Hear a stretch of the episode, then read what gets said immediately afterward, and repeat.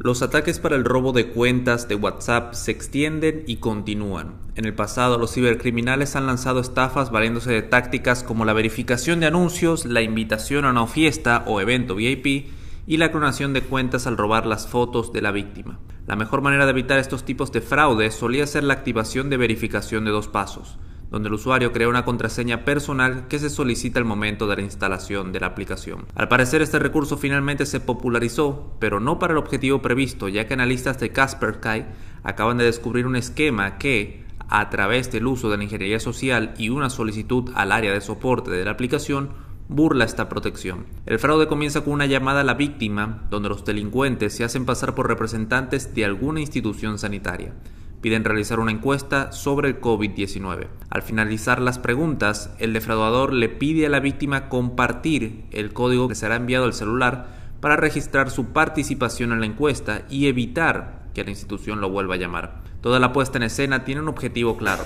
hacer que la víctima comparta el código de seis números que se envía vía SMS, el cual en realidad es el código de la app que envía para poder activar la aplicación en un teléfono nuevo.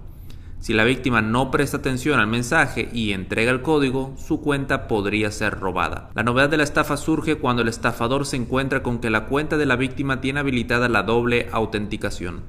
Cuando esto sucede, el defraudador vuelve a llamar a la víctima, pero esta vez se hace pasar por el equipo de soporte de la aplicación de mensajería con el pretexto de que se ha identificado actividad maliciosa en la cuenta. La víctima recibe instrucciones de revisar su correo electrónico y busca el mensaje con el enlace que le permitirá registrarse de nuevo en la doble autenticación. Sin embargo, al hacer clic en el enlace, la protección del doble factor se deshabilita, lo que les permite a los delincuentes, quienes ya cuentan con el código de activación temporario, robar la cuenta de la víctima. Lo que más sorprendió a los expertos de Kaspersky es que la víctima recibe un mensaje de correo electrónico legítimo de WhatsApp titulado Restablecimiento de la verificación de dos pasos, con un enlace que deshabilita esta protección. ¿Qué hacer ante estos casos? Para evitar ser víctima, Casper Kai recomienda habilitar la autenticación del doble factor código de 6 dígitos en WhatsApp. Para crearlo vaya al menú y elija configuración en la esquina superior derecha e ingrese la opción configuración.